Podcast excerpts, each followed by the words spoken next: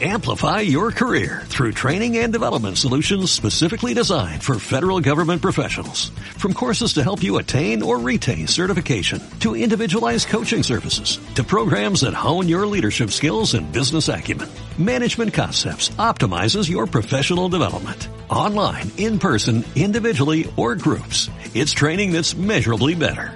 Learn more at managementconcepts.com. That's managementconcepts.com.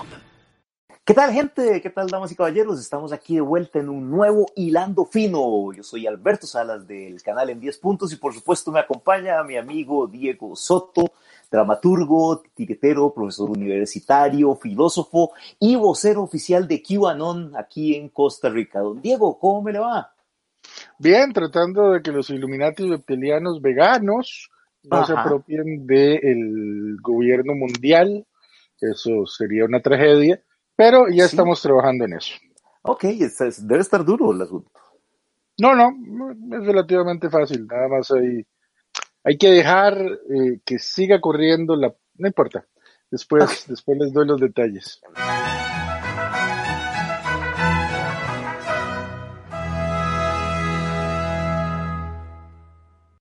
Ok, perfecto.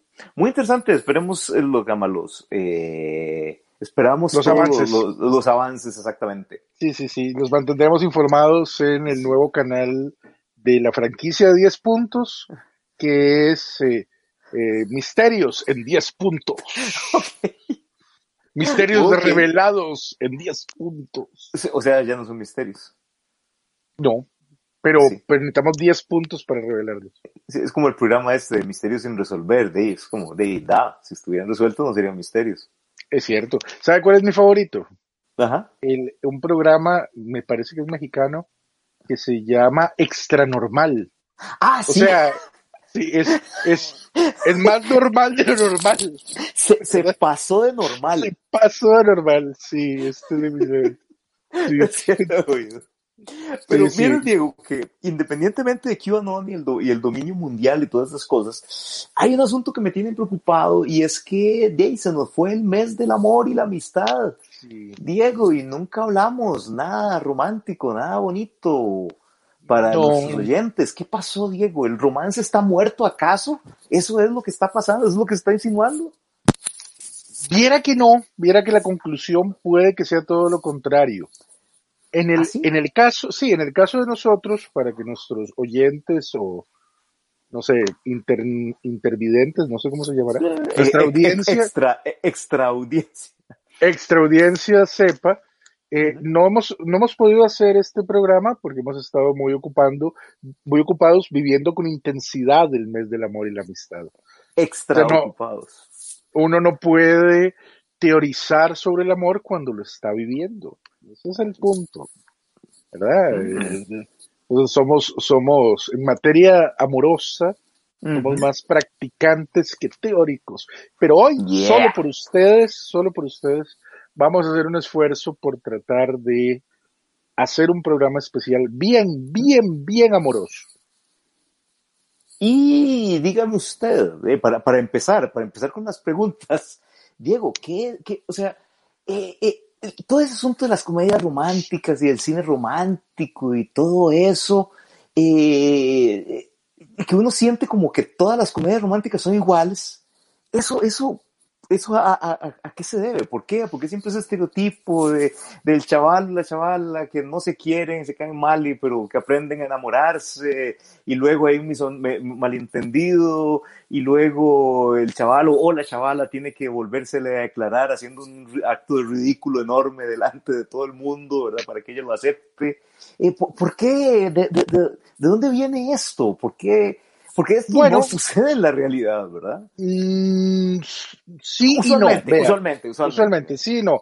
Vea, eh, lo que caracteriza a la franquicia en 10 puntos, tanto su programa principal en 10 puntos, como viendo tele, como, eh, ¿cómo es que? Hilando fino, ay, se me olvidó, eh, como hilando fino y por supuesto misterios revelados en 10 puntos, Ajá. próximamente en Amazon Prime. Extra Eh, revelados. extra revelados, eh, es que de alguna manera el eje unificador de todo es la ficción. ¿cierto? Ujú, Sea ficción televisiva, sea ficción cinematográfica, eh, por ahí andamos en todo. Y en el caso específico, cuando hablamos del amor, la ficción no solamente es importante para reflejar el amor, sino que, atención, agárrense que vienen curvas, el amor se construye a partir de las ficciones. Y esto no es nada nuevo, viene sucediendo desde hace varios siglos. Ah, caramba. Estamos hablando de Entonces, siglos. varios siglos. Déjeme, podríamos decir desde, desde varias eh, milenios, Wow. eh, por lo menos uno. Eh, en cierto sentido, desde un punto de vista histórico, cuando decimos que el amor es una ficción, lo podríamos entender casi, casi, casi como quien hace una película. Y me voy a explicar. Eh, sí, porque eso, es, esa es una afirmación que se las trae. se las trae, pero aquí ah, somos así. Este, no, no la traemos siempre. Por ejemplo, sí, sí, sí. El otro día fui a la pulpería, ¿verdad? Y me traje, me traje la comida. Eh, Ah, eh, entonces, va- va- vamos a ver, para empezar, el amor, y yo creo que esto no es ningún el concepto del amor, esto no es ninguna sorpresa para nadie, no ha sido siempre igual. Lo que sí podría resultar una sorpresa es que lo que entendemos por amor, entendido como amor romántico, amor de pareja, es un producto bastante nuevo en la historia de la humanidad. Así. Eh, sí, y es un producto que mezcla diferentes elementos, evolución social, incluso hay una, una cuestión de evolución biológica y construcciones ficcionales. Es un cóctel amatorio, ¿verdad? Eh, potente, potente. Eh, y es tan diferente lo que ahora entendemos por amor Ujú. romántico que si estuviéramos en épocas pasadas, estaríamos totalmente perdidos, no entenderíamos qué carajos espera de nosotros, no entenderíamos qué está pasando y más importante, seríamos vistos como unos bichos rarísimos. Eh, Por la solo, forma solo en que ve, eh, por la forma en que, pero digamos, no por la forma en que amamos, sino por la forma en que reaccionamos y por la forma en que socialmente desarrollamos la conducta amorosa, digamos. por todas las anteriores. Ujú. Eh, para empezar, tenemos que hacer una división entre tres cosas que se parecen, pero históricamente no han sido Pero- lo mismo. Ajá. Una cosa es el amor romántico entendido como esa pasión, ese sentimiento arrebatador que sentimos por otra persona. Ajá. Eh, Pero, pero eh, igual, igual, empe- empezando por el principio, yo quisiera dejar de usar el término amor romántico porque el, el, concepto de romanticismo es, es Sí, sí. relativamente nuevo, ¿verdad? sí, digamos el amor de pareja. Ujú. Ok. Eh, eso es una cosa. El sexo es otra cosa y el matrimonio es otra cosa. Ah, ok. El matrimonio, entendiéndolo como incluso un poco más amplio, como convivencia dentro del núcleo familiar. Porque no, no todo, si en todas las sociedades ha habido formas matrimoniales, Ajá. pero, Con sus diferentes pero- variaciones. con sus diferentes variaciones, sí. Pero igual, el concepto de matrimonio, como lo entendemos en Occidente, es más o menos eh, de, de la época moderna para acá, un poco más o menos. Eh, aunque siempre ha habido algún tipo de figura contractual en la historia que, que da pie al inicio de las familias, que esa es otra cuestión, ¿verdad? El matrimonio, lo estamos entendiendo aquí, no tanto como la unión de, eh, de dos personas dentro del mismo techo, eh, que es una concepción aún más moderna, Ajá. sino como la, eh, el contrato fundamental que da pie a una familia. ¿Ok? Que ha Ajá. sido ha sido la constante histórica más, más común. Pero, pero echemos un poquito para atrás. Esta vez, esta vez no ¿A, vamos. ¿Cuánto estamos? A, los, a, los, a los griegos. No, más para atrás. Ah, no. Ah, vamos esta vez irnos más para atrás para los ah, griegos. Sí, aquí, aquí en los babilonios o algo así. Nuestros descendientes, los cavernícolas. Ah, la frutísima, hacia los a los neandertal de una vez. A los neandertales. Vamos, esta vez sí vamos a ir a la raíz del cacho. Ajá. ¿Ok? Entonces, estamos ahí con los neandertales. Entonces un neandertal pasa su vida, ¿verdad? Haciendo sus cosas de neandertales. Haciendo sus cosas de neandertales, eh, esperando llegar a Casual. una edad, sí, esperando llegar a una edad avanzada, 30, Sí. 35 años, Ujú. eh, era bien vividos. Sí, sí, sí. Eh, Ajá, ya recordar su, su, su, su infancia y sus, sí, sus sí, cuando, de joven. sí, cuando, Ujú. cuando dejó, dejó la casa paterna y, y empezó a ganarse el sustento por sí mismo como a los siete años, una cosa así. Este, eh, y ahí las relaciones, por lo menos hasta, hasta donde sabemos, y la evidencia arqueológica nos lo dice, Ujú. eh, tendían a ser todavía construcciones muy primitivas de lo que ahora entendemos por familia, entendemos por amor, entendemos por matrimonio, muy primigenias, digamos. Eh, entonces, por ejemplo, había sociedades en que la poligamia o, o, o el, o el sexo dentro de el mismo clan era común, digamos. Eh, de pronto uno podía sentir más cariñito por Uga que por Uganda, Urura. digamos. Ajá. Urura que por Uga, pero eh, aunque había sentimientos de afecto, había sentimientos de cuido, eh, algo así como el Día de los Enamorados.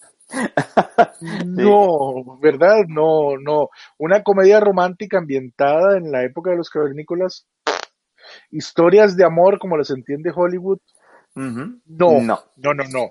De hecho, y esto es una constante que se mantiene hasta bien entrado el siglo XX y en algunas sociedades todavía actualmente, las relaciones matrimoniales estaban muy marcadas por la violencia. Ajá. Entonces, eh, es difícil compatibilizar, por ejemplo, el amor roma, el amor de pareja como lo entendemos actualmente, con ir al pueblo vecino, robarse una mujer, violarla y hacerla parte de el clan. ¿verdad? Eh, es, Muy eh, bonito. Eh, sí, digamos que no, eh, no, Sí. ¿verdad? Y lamentablemente, es lo que somos, lo que hemos sido como especie, la violación ha sido un medio lícito en muchas de las sociedades del mundo para conseguir una pareja. Yo sé, esto a, los, esto a los ojos de nosotros occidentales siglo XXI nos suena terrible. Sí. ¿verdad? Eh, pero, pero, pero es así. Incluso algunas prácticas de nuestros abuelos so- pueden ser fácilmente etiquetadas como violación, los- mismos matrimonios por conveniencia que en las sociedades actuales están vivitos y con excelente Y salud. exactamente. Eh, entonces, ya tenemos una noción más o menos consensuada actualmente de que la violencia no debería formar parte de eh, una relación romántica, amoro- Sí. amorosa, que, que no, no es compatible con el amor. Eh, y es cierto, en ese, en ese momento las sociedades estaban más unidas por cuestiones como el cuido eh, mutuo y de, de las crías, eh, la satisfacción del deseo sexual, la división de tareas, eh, era, era otro espectro totalmente, ¿verdad? Y muy, muy, muy cercano todavía, aunque habrá sociólogos que digan que todavía estamos por ahí, muy cercano todavía a la lucha de los machos alfa por poder copular con la mayor cantidad de hembras posibles. Ajá. Y de las hembras de nuestra especie por eh, poder reproducirse con los machos más sí, por poder, fuertes. poder, poder seleccionar lo- lo- los mejores machos disponibles para... Exactamente, donde la cosa empieza a Sí, porque hasta, hasta ahí, o sea, Diego, no me ha dicho nada romántico. O sea, nada romántico. 15 minutos hablando y no me ha dicho nada romántico. Nada romántico, yo lo sé. Donde la cosa empieza a germinar en lo que va a florecer en el amor, como lo entendemos ahora, es un hecho fundamental en la historia de la evolución humana. ¿Sabe qué fue? ¿Los griegos? No, todavía no estamos en los griegos, estamos muy lejos Ah. de los griegos. Ajá. Fue cuando nuestra especie comenzó a caminar erguida. Ah, qué interesante. ¿Verdad? Fascinante. ¿Por qué así? Eh, porque resulta que usted, al estar erguido, tiene un montón de ventajas, pero también un montón de problemas. Eh, como cualquier otra cosa en la evolución, eh, da eh, un, un- Ga- Gano algo, pero pierdo Gano algo. algo, pero pierdo algo. La cuestión es que gano más de lo que pierdo. Eh, básicamente puedo ver a los animales, sean presas o sean depredadores, eh, más lejos. Eh, puedo ser más eficiente a la hora de hacer construcciones, de, de crear cultura. Eh, la postura erguida, que, creo, que creo que damos por sentados todos los seres humanos, Sí. eh, es una de las cosas que nos ha permitido llegar a Marte. Eh, ¿verdad? ay, qué romántico. sí, tanto llegar a Marte como llegar a amar. Ok. ¿Y qué tiene que ver la- la- el caminar de pie con, con el amor romántico? Que la única manera de que una especie que tiene expuestos sus órganos vitales a- al ataque de los enemigos como nosotros pueda sobrevivir es trabajando en equipo. Ajá. La primera forma de amor no es la- la- el amor de pareja, sino el amor a los hijos, el amor a eh, Ah, nuestras crías.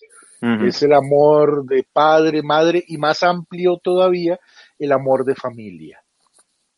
Por ejemplo, la construcción del lenguaje, la invención de cosas como el fuego, el haberle ganado eh, la partida a los Australopithecus. ¡Tomen Australopithecus en sus caras! No la Eh, vieron venir. No la vieron no la venir. vieron venir. Ujú. Se debe a que somos especies cooperantes.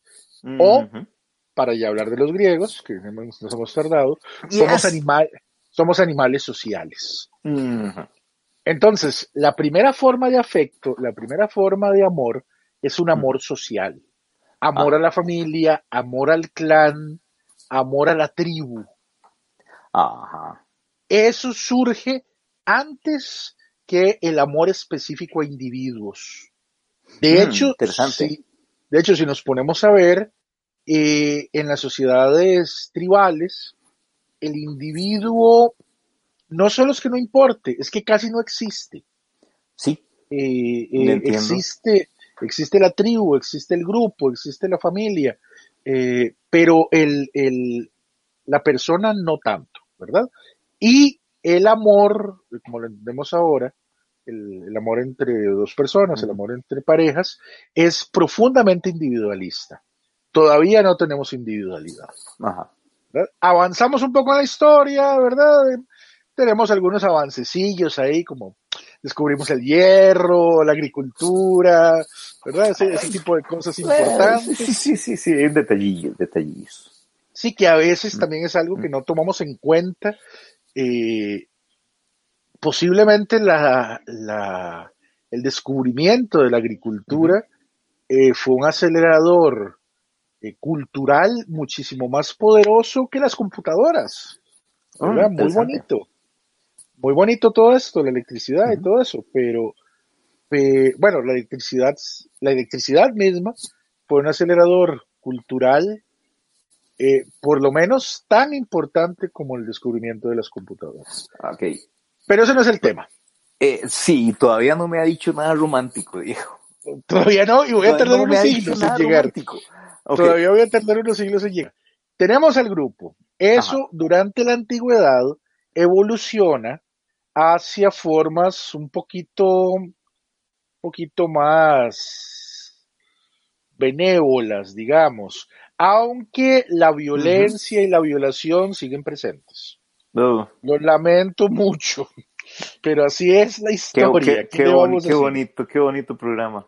Qué bonito programa, ¿verdad? Qué bonito programa. Eh, pero, por ejemplo, para hablar de unos que, deberíamos introducir más seguido, eh, en el antiguo Egipto eh, existía un concepto de familia que era muy utilitario, tan utilitario como lo que vemos de las castas políticas. O sea, los faraones mm. no se casaban por amor. Sí. Igual, sí, en, las altas esferas, los matrimonios por amor, yo no sé si se dieron en algún momento, ¿verdad? No, difícilmente. Eh, pasaba que, bueno, ya uno, le agarraba cariño a Nefertiti, ¿verdad? ah, mira, sí, sí, mucho tiempo después de años de estar ahí. Eh, pero eso que pasaba en las altas esferas, era más o menos similar en las en el pueblo ah, egipcio. Eh, o sea, usted escogía a, eh, por ejemplo, Belanerfiti, ¿verdad? Eh, porque era un buen partido, porque las familias lo habían concertado, porque usted necesitaba fundar una familia. Sí, e-, era una, una, visión de la familia y del matrimonio totalmente utilitario, que es lo que nos, eh, sirve. Es como, era un negocio, era hacer un negocio. Sí. Como, eh, comprar un lote, rentar un apartamento. Era meramente utilitario. Sí, y esto es una, una constante, yo diría que hasta entrada de la edad moderna. Sí, muy eh, probablemente. lo, que, lo que sí evoluciona en relación a eh, poco en relación a los neandertales y que, que, era muy diferente a nosotros, el mundo occidental, era la cuestión del sexo. Ajá. Eh, para ojos nuestros, los egipcios eran unos promiscuos, poliamorosos. Eh, de hecho, quién era el padre no era importante. Ah, qué interesante. Por ejemplo, había orgías rituales en las cuales las mujeres se enorgullecían de decir, ah, mi hijo, mi hijo es hijo del Nilo. ¿Qué quería decir eso? Que quedó embarazada en el fiestón de las crecidas del Nilo y fue embarazada en ese momento por alguien. Ajá. Y no había pedo, ¿verdad? para, para decirlo en buen mexicano, que últimamente ando muy, muy mexicano. muy mexicano últimamente más o menos, y con las expresiones. Este, no había, no había eso que actualmente hay con los hijos, por ejemplo, de la legitimar al hijo, ¿verdad?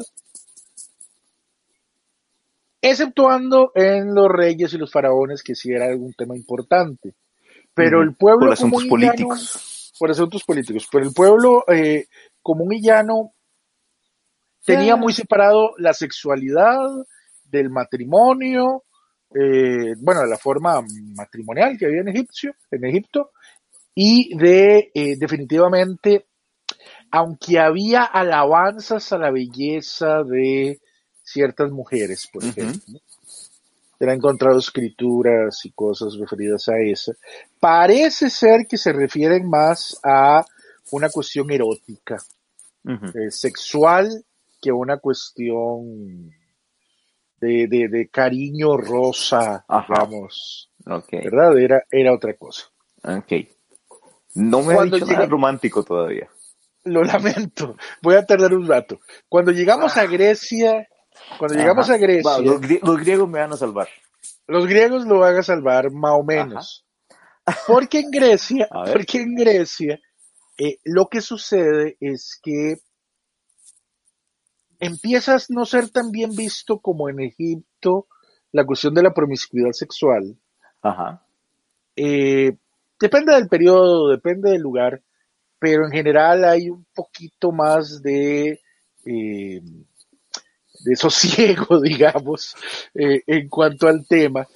Eh, la, la, violencia en la familia sigue existiendo, eh, la, la, violación como medio habitual de relacionarse entre las parejas sigue existiendo. Qué bien.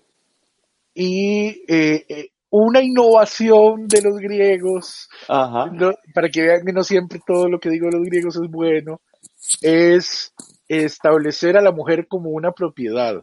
¿Se ah. acuerda, ¿se acuerda del, del utilitarismo egipcio que hablábamos antes?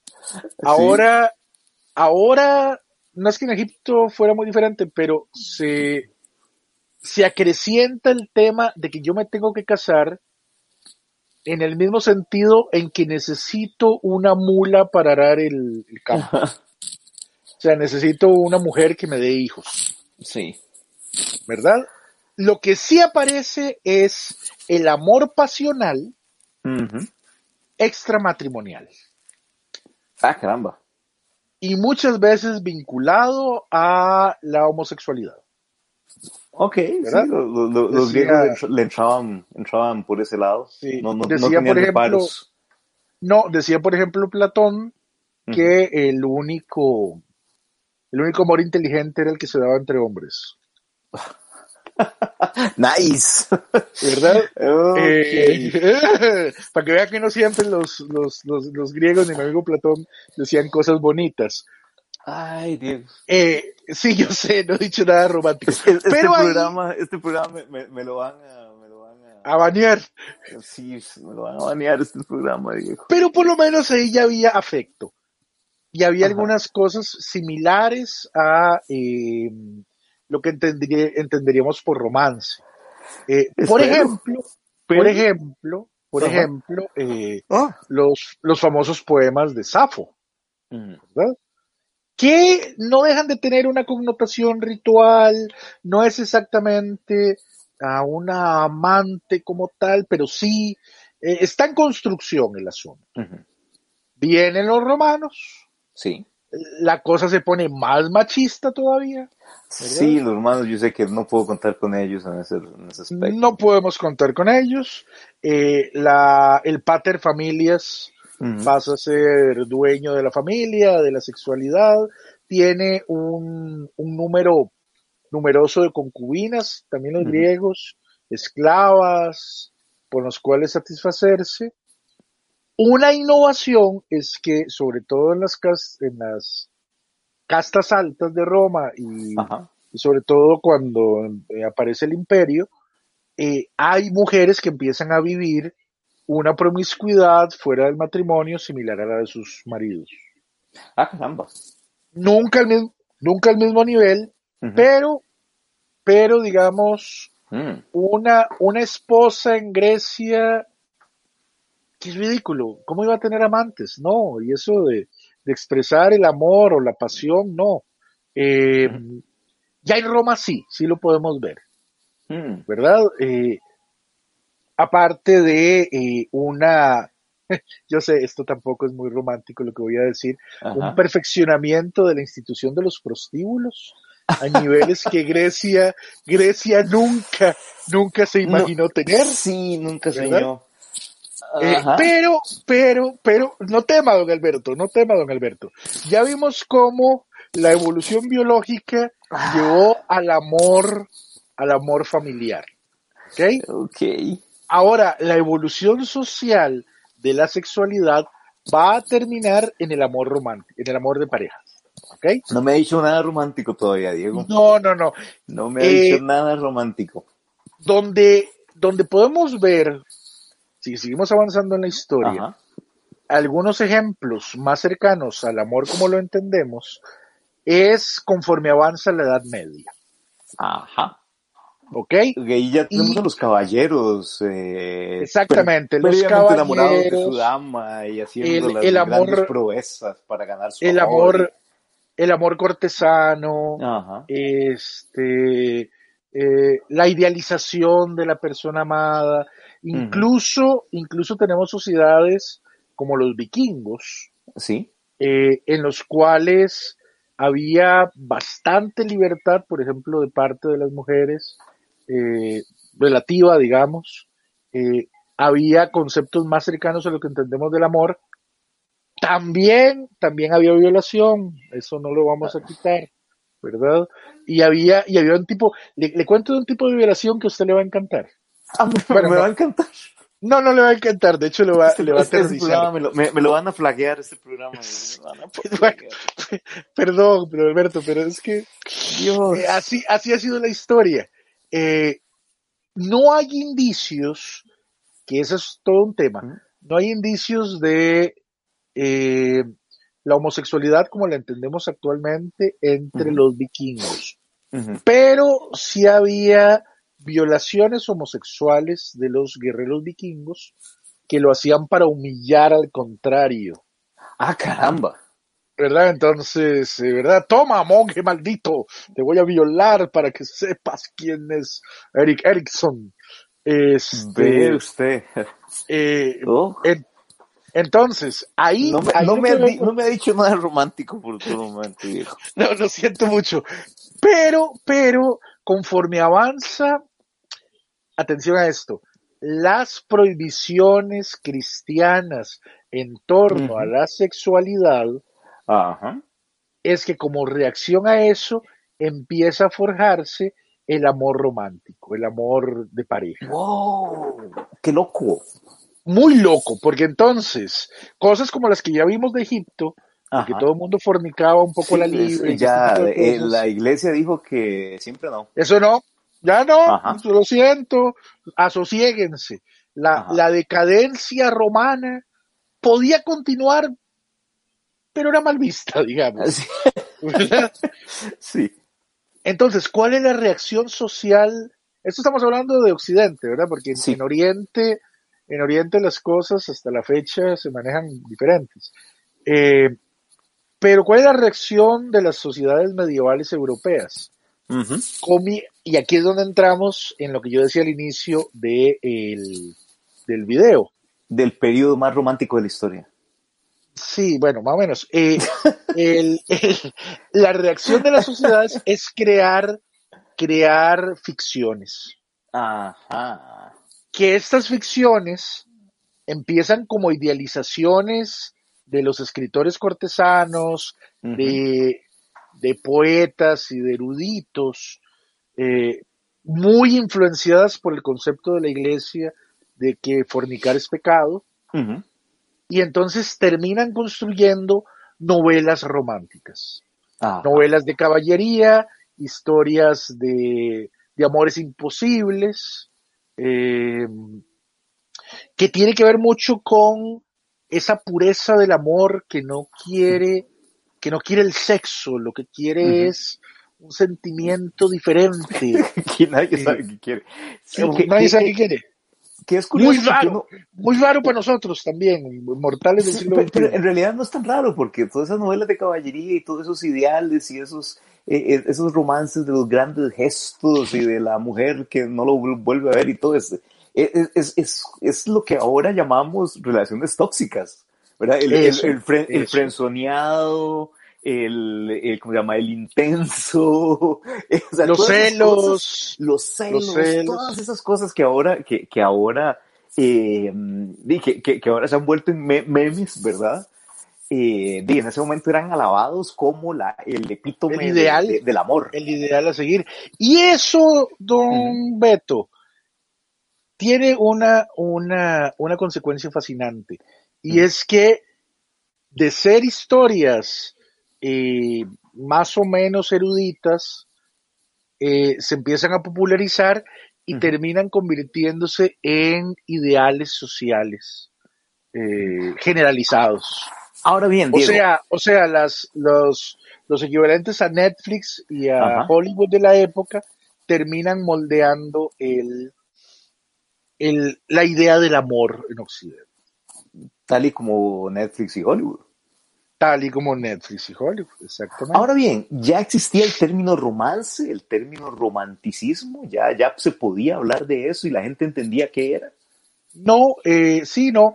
Eh, romance se refiere primero a, eh, a la forma un- literaria. a la forma literaria y a un tipo de lenguaje de un área de Europa en, en particular. Y lo que entendemos. Sí, y lo que entendemos ahora como romántico, como amoroso, eh, es un producto del siglo XIX. Imagínese usted, recién del siglo XIX. Eh, y que empezó como un movimiento que exaltaba la expresión de emociones, pero todas las emociones, tristeza, pasión, ira, eh, ¿verdad? Wagner es un romántico, ¿verdad? Eh, con las valquirias cabalgando. La intensidad de los, la intensidad de las emociones, era lo que, a lo que cantaban los románticos. Y muy aparejado de, por ejemplo, conceptos como la muerte. Eh, pero nos estamos adelantando. Ah, no, perdón, perdón, perdón, perdón, No, no, está bien, peguemos el salto. Durante la Edad Media comienza a construirse estas cosas que florean eh, siglos más adelante. El matrimonio sigue convirtiéndose en algo por conveniencia, sigue manteniéndose como algo de conveniencia. Siglo XVI, siglo XVIII. Eh, de hecho, era muy raro Em, eso de amar al esposo o amar a la esposa. era muy raro. Eh, era, era raro, era como, no, eh, el, el, el, concepto que ahora tenemos del amor eh, entre parejas empieza como ser algo muy exclusivamente extramarital, algunas veces idealizado, como en los primeros textos medievales, eh, algunas veces como formas ilícitas. Eh, y siempre, mm, siempre al margen del matrimonio. Es que el matrimonio eh, en este momento o la convivencia de las parejas eh, eran visto todavía de manera utilitaria, ¿verdad? No, uno no escogía necesariamente con quién casarse, uno se lo escogían los padres, eh, incluso eh, el pueblo podía escoger las parejas que iban a ser. Em, entonces, el, esa, esa división entre, entre la sexualidad, el amor entendido como afecto poderoso hacia una persona y el matrimonio fue necesaria para construir el concepto actual del amor. Sin esa división eh, y sobre todo sin las prohibiciones eh, cristianas, no hubiera sido necesario. La sociedad podría seguir existiendo sin esas formas amatorias. Lo siento, don Alberto, sé que he sido... No me ha dicho nada, nada romántico. Eh, sin embargo, sin embargo, viene a nuestro rescate el siglo XX. Ok. Que es curioso que el siglo XX rescate algo, pero bueno, ok. Imagínese, imagínese, para que vea que no siempre nos quedamos en los griegos.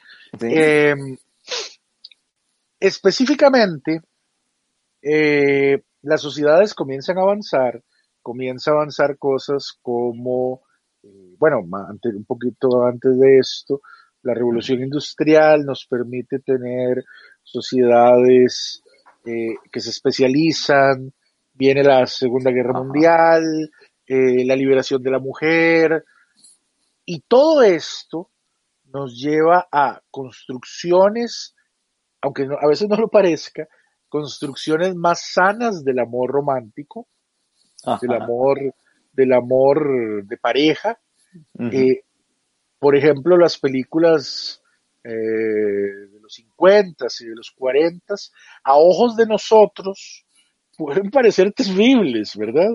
Esos, esos romances de, incluso, no sé, Carl Gable, ¿verdad? Eh, nos pueden parecer excesivamente tóxicas y, y desiguales. Pero si las comparamos con lo que era el amor en Roma, ¿verdad? Eh, eh, pucha, tuvimos un avance, ¿verdad? Eh, íbamos, íbamos por buen camino. Em, yo creo con, un autor que ahorita, a ver si lo encuentro en algún lugar. Em, no, no lo voy a encontrar. La próxima vez traigo las notas preparadas. Sí, Eh, sí, por favor, pa- para eso le pagamos, ¿verdad? Sí, eh, pero eh, desde la psicología se dice que, por cierto, es muy interesante cómo cosas que damos por sentadas, que son parte de nuestra psique, porque sí, son más construcciones sociales que otra cosa. Eh, pero, pero, eh, plantean un, un- una cuestión que me parece muy interesante, que es el amor convergente. Ah, caramba, y eso, eso nunca, nunca lo había oído. No, es un término noventero, me parece. Uh, Relati- relativamente, relativamente, digo, 30 Relativamente años. reciente. para- sí, relativamente reciente. Para lo, que, Eh. para lo que hablamos de este programa, 30 años es recientísimo. Recientísimo. Y es Mm. que cada vez las sociedades y, eh, y los conceptos de lo políticamente de adecuado o correcto van hacia un amor que no tiene que ver con propiedad sobre la mujer, como pasaba en Ajá. siglos pasados, o relaciones marcadas por la violencia, o relaciones contractuales para fundar familias, tener hijos, o cualquiera de estas cosas que hemos estado analizando durante los últimos 40 minutos, sino que son dos voluntades que confluyen. ¿Vio qué bonito? Ah, qué bonito. Eh, Primera eh, cosa romántica. Primera cosa romántica Eso que decimos. romántico. ¿Cómo costó, ¿Verdad? Diego? ¿Por qué tenía Sí. que decir todas esas cosas horrorosas antes de llegar a algo romántico? ¿Y sabe por qué nos costó tanto? Ajá. Porque le ha tomado como entre 10 y 15 mil años a la humanidad llegar a esto, don Alberto. Qué increíble. Eh, hemos visto el repaso así a, a golpe de tambor eh, de las de las concepciones de- del amor a lo largo de la historia. Eh, Eh, eh, en, la- en las sociedades occidentales, además, hagamos esa, división, ¿verdad? esa división, pero llegar a ese concepto que somos individualidades con igualdad de derechos, con igualdad de oportunidades, Ajá. con la cuerpos, decisión. Sí, con con cuerpos. cuerpos, con cuerpos sobre los cuales tenemos pleno derecho a decidir, seamos hombres o mujeres, eh, que confluyen en un acto de voluntad para vivir juntos, porque juntos eh, están mejor que separados, ¿vio? Otra cosa romántica. Eh, Ya van dos, ya van dos. es un logro social de mayor envergadura que los cohetes a Marte. Ha costado, para decirlo en términos técnicos sociológicos, ha costado un huevo Llegar hasta ahí. llegar ¿Qué- hasta aquí. Y es increíble y es difícil de creer porque cuando uno se enamora lo siente muy primordial el asunto, se siente muy primitivo, ¿verdad? No pa- parece mentira que eso fuera, eh, eso haya costado tanto llegar a, poder expresarlo y, y- y representarlo socialmente de la forma en que estamos acostumbrados actualmente. Y además, además, en realidad es un ideal en construcción. Porque lo cierto del caso, y las noticias no lo enseñan a cada rato, es que la violencia entre las parejas todavía sigue siendo Sí. constante en muchos, en muchos casos. Eh, el sexo no consensuado sigue siendo una constante en muchos casos. Eh, el matrimonio como una, ¿qué? Una condición eh, contractual sin la cual, esto es muy, esto es muy victoriano además, Sí. eh, sin la cual usted no, no puede tener sexo, eh, es, sigue estando muy presente, ¿verdad? Eh, incluso la convivencia so- sigue siendo un, un mandato social que no necesariamente tiene que por qué ser así. Por ejemplo, eh, Simone de Beauvoir y Jean-Paul Sartre eh, vivían juntos, pero juntos en la misma cuadra. Uno tenía una casa, ¿verdad? En una esquina Ajá. del otro. Cuando le preguntaron, no recuerdo si fue a Simón o, o- o a Jean-Paul, yo como les digo, así, todo confianzudo, Sí, sí, eh, sí, sí. El- ¿por qué habían, por qué habían durado tanto? Ellos respondieron eh, porque no hemos caído en la trampa de la convivencia. Que es todo un tópico, todo, todo, un tema. Todo, un tema, ¿verdad?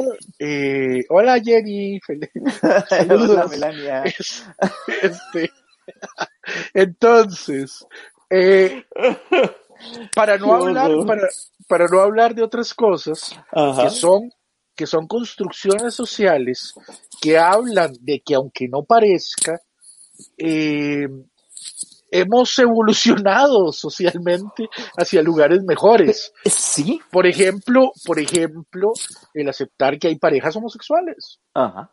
¿Verdad? Y que no pasa nada. No todo el mundo lo hace. Eh, ¿verdad? Todavía hay gente que se lanza con antorchas a eh, quemar a, a dos hombres o dos mujeres porque se están casando entre sí. Pero eh, ha sido un, una lucha. una lucha histórica que además solamente se ha empezado a ver cambios significativos en los últimos 100 años, tal vez, 150 años. Eh, este, el concepto más sano del amor que podemos tener actualmente es una construcción social que literalmente ha costado sangre y la vida de millones de personas y peor todavía, la felicidad de millones de millones de personas, porque incluso el concepto de felicidad en el matrimonio o de felicidad en el amor como un componente deseable, ya no deseable, como un componente posible. Ah, posible. posible. Que, eh, está bien. Durante, durante la mayor parte de la historia no existió. Para la Edad Media el amor era sufrimiento. Para los griegos el amor estaba destinado al sufrimiento. Para, bueno, no siempre, pero en muchos casos. Eh, para, para incluso, para, para, para que usted quiera, ¿verdad? especialmente para los románticos. Y todavía recientemente eh, uno puede ver ecos de eso, ¿verdad? En la sociedad. Que no siempre la felicidad y el, el, matrimonio. El amor, o el, matrimonio. No, no, no, no, matrimonio, es, otro rollo, es otro rollo. El, el amor y el y la felicidad. Exacto. No necesariamente, no, necesariamente eran compatibles. No eran compatibles. Obviamente estamos haciendo una pincelada a grosso modo de cosas que dan para 17 programas seguidos y no lo acabaríamos nunca. Pero a mí me gustaría terminar con una nota positiva, ya que he estado tan odioso sí, porque el Este, ha sido, este, ha sido este sin duda el programa más, más, horroroso que yo he publicado en YouTube en, todo, en, todos mis años de youtuber. Sí, y eso se debe a que, a que la historia de la humanidad tenía condenados a los seres humanos a vivir el amor como una experiencia horrorosa. Eh, sin embargo, sin embargo, la actualidad no es así. ¿Y sabe cuál es el futuro? ¿Cuál es el o futuro? Por o, por lo menos quiero creer que ese es el futuro. El futuro es Hawái. Ah, por eso mi camisa de hoy. Hermoso. El futuro es no Hawái. Entendí. No Ya le voy a explicar. Eh, cuando los eh, los europeos llegaron a los mares del sur, se sorprendieron de varias cosas. Eh, se sorprendieron, por ejemplo, de la libertad sexual que había. Eh, como que los diezmaron después a causa de eso a punta de enfermedades venéreas, para seguir diciendo cosas horrorosas.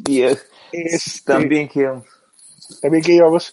Pero también nunca acabaron de entender un concepto muy hawaiano que ha tenido una construcción interesante como es el aloha. Ajá. ¿Verdad? Que es esta forma de saludo que tienen en Hawái que tiene un montón de connotaciones muy interesantes, ¿verdad? Es, es hola, sí, pero también es eh, una forma de expresar cariño, también es una forma de decir estoy presente, eh, se refiere a un amor, eh, en esto se parece un poco a las concepciones tribales del amor, a un amor más primitivo, más, más tribal, más del grupo, más amor a la humanidad, amor a la naturaleza, amor eh, romántico y eh, por lo menos eh, algunas de las crónicas lo dicen así, en términos de sexualidad y de otras formas amatorias, parecía que eran sorprendentemente libres y sorprendentemente sanos, comparados con las mismas sociedades occidentales de la época. Eh, entonces, yo creo que este concepto que introdujimos hoy del amor que confluye debe confluir no solamente a relaciones de parejas más sanas, eh, sino que también a conceptos del amor más grandes y más profundos. Ah, conceptos, que, conceptos que incluyen a la comunidad, conceptos que incluyan el estar presente, el estar aquí, ahora, eh, conceptos que incluyan a la naturaleza, al planeta. Yo creo que, ah, bueno, me gustaría creer que ese es el futuro al que vamos. ¿Y usted sabe cuál es la mejor manera? La historia lo demuestra de que ese futuro se cumpla. ¿Ah, sí? ¿Sabe cuál es? No. Eh, trate de, de, de, aventurar una respuesta. ¿Aplicándolo ya? Sí, esa es una buena forma de hacerlo. Pero a donde quería llegar es a que una buena forma de que estas formas amatorias modernas, sanas, confluentes, libres, eh, se materialicen es creando ficciones. Ah, qué interesante. Porque desde la Edad Media, todos los conceptos de amor que han existido se han alimentado de la ficción para llegar a las grandes masas. De alguna manera han sido ficciones antes, que las masas han aceptado y, proyectado en ellas mismas como una posibilidad a futuro. Exactamente. Mm, qué bonito. En, ese sentido, sí, hay algunos eh, cambios sociales que posibilitan que esas eh, realidades amatorias terminen reflejadas en un, en un producto cultural, sea una película, sea un libro, sea lo que usted quiera. Sin embargo, sin embargo, siempre han sido productos de unos pocos. Para decirlo en términos más románticos, para que vea que no todo es feo en este video, parece, parece que socialmente hay unos pocos que son los primeros que aprenden a amar los cuales convierten eso en poesía, en novelas, ah, en películas y le enseñan a todo el resto de la humanidad a hacer. Ah, qué lindo. Ese parece ser el camino. Entonces, respondiendo a la pregunta del principio, el romance no está muerto. Apenas de está hecho, comenzando apenas está comenzando y si lo comparamos con la historia de la humanidad, estamos en el mejor momento para ser románticos. Estamos en el mejor momento para enamorarse y ser románticos. Exactamente. Ámense los unos a los otros, como yo los amo. No se diga más, no podemos terminar de una mejor forma, entonces. Y no, maravilloso, maravilloso. Yo, o sea, a, como empezó este programa, yo creo que iba a terminar espantoso, pero yo creo que terminó muy bonito. Yo creo que llegamos a buen puerto. No, crea, no crea. En, el camino yo estaba diciendo, Jesucristo, esto está, está poniéndose cada vez más peliagudo y no logro salir a flote. Eh, en realidad es, vacilón porque, porque hasta que uno no lo dice, no se da cuenta de lo terrible, de lo horrible que Sí. No, no, no, no, pero no, no, no echemos a perder el final. No, echemos a perder el, no, final. el romance no está muerto. Lo mejor está por venir. Y, y ah. perdón, perdón, Alberto, un, un, un, mensaje especialmente para todos aquellos eh, que tengan inquietudes creativas, que pinten, que dibujen, que escriban, que quieran hacer videos. Recuerden que con lo que ustedes hagan podrían estar enseñándole a sus nietos, a sus descendientes, cuál es el concepto del amor. Muy bonito. Nada más entonces. No se puede tener de una mejor forma. Cuídense entonces, nos vemos. Chao. Nos vemos, gracias. Bye.